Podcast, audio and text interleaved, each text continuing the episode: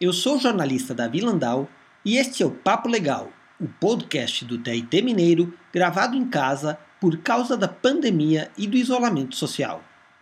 E hoje vamos falar sobre o gradual retorno ao trabalho presencial da Justiça do Trabalho em Minas Gerais a partir de 14 de setembro. E para esse tema, vamos entrevistar a diretora do Foro de Belo Horizonte, a juíza Luciana Alves Viotti. Olá, doutora. Obrigado por estar à disposição para responder às perguntas formuladas pela Secretaria de Comunicação. A Justiça do Trabalho volta ao presencial em parte dia 14 de setembro. Doutora, explique como foi o processo de discussão até chegar nessa data. O processo de discussão para se chegar a essa data foi bastante amplo. A partir da resolução 322 do CNJ, que tratou do retorno das atividades presenciais nas cidades onde as condições sanitárias permitissem, começaram a ser feitos estudos para possibilitar a volta no formato pensado pelo Conselho Nacional de Justiça.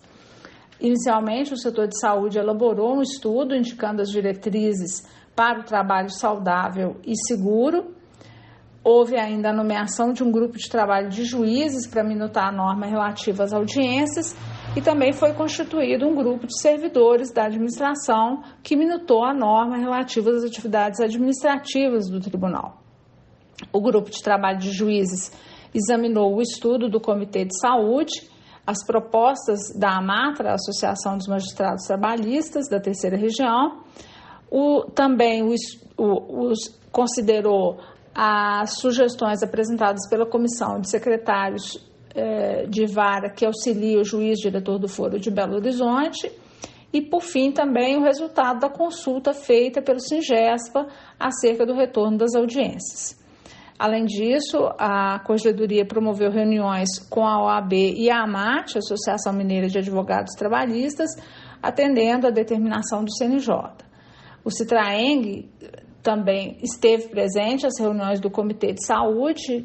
Essas reuniões aconteceram semanalmente desde junho desse ano e nelas houve a apresentação do quadro desenvolvido pela Secretaria de Saúde do Tribunal, identificando os níveis distintos de risco nas cidades onde há varas do trabalho em Minas Gerais.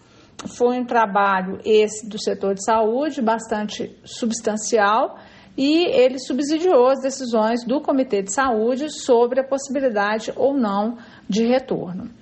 É, além disso, foi necessário considerar os prazos para as compras de equipamentos de proteção e toda a logística de distribuição.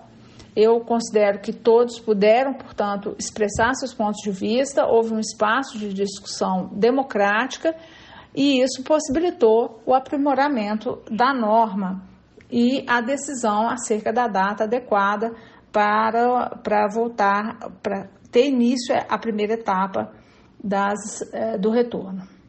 Quais são as normas de segurança? Em primeiro lugar, como medida de segurança, as pessoas que integram grupos de risco devem continuar no trabalho remoto. Elas não retornarão nessa primeira etapa.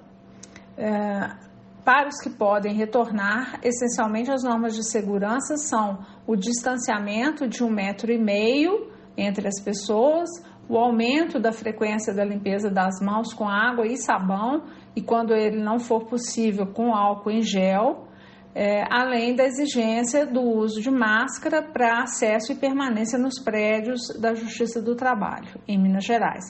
Para os juízes e servidores que têm contato com o público externo, será fornecida também aquela máscara chamada de face shield, né? aquela máscara transparente que cobre também os olhos. É, Para atender ao distanciamento social, foi necessário ainda reduzir a capacidade dos elevadores e principalmente limitar o número de pessoas dentro dos prédios, com a instituição das audiências semipresenciais, mantendo-se o trabalho remoto ainda como regra. Uh, foi determinado também que o trabalho se realize em ambientes arejados, com as portas e janelas preferencialmente abertas, evitando-se ao máximo o uso do ar-condicionado.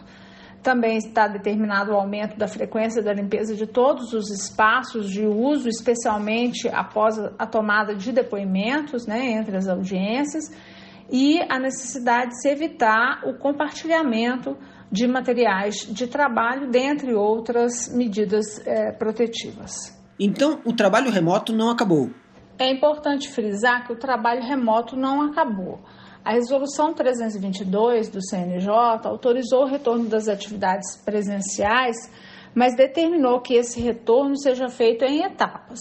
A primeira etapa possível de acontecer a partir de 15 de junho desse ano, onde as condições sanitárias permitam. No caso de Minas, essa etapa preliminar terá início em 14 de setembro e nelas ainda são priorizados os atos praticados à distância. É, a regra é, portanto, ainda o trabalho remoto, há restrição de acesso às unidades jurisdicionais e administrativas, as audiências são realizadas preferencialmente por videoconferência e, quando houver audiências presenciais, deve-se respeitar o distanciamento social, além da, da realização da audiência com as portas e janelas abertas, né, evitando-se o uso de ar-condicionado, a, a redução do número de pessoas dentro dos prédios, enfim, é, com todos os utilização de máscara, todos os cuidados é, pertinentes. Agradecemos à juíza Luciana Viotti, que participou do Papo Legal para falar do retorno gradual ao trabalho presencial no TIT Mineiro a partir de 14 de setembro. Obrigado, audiência, e até o próximo.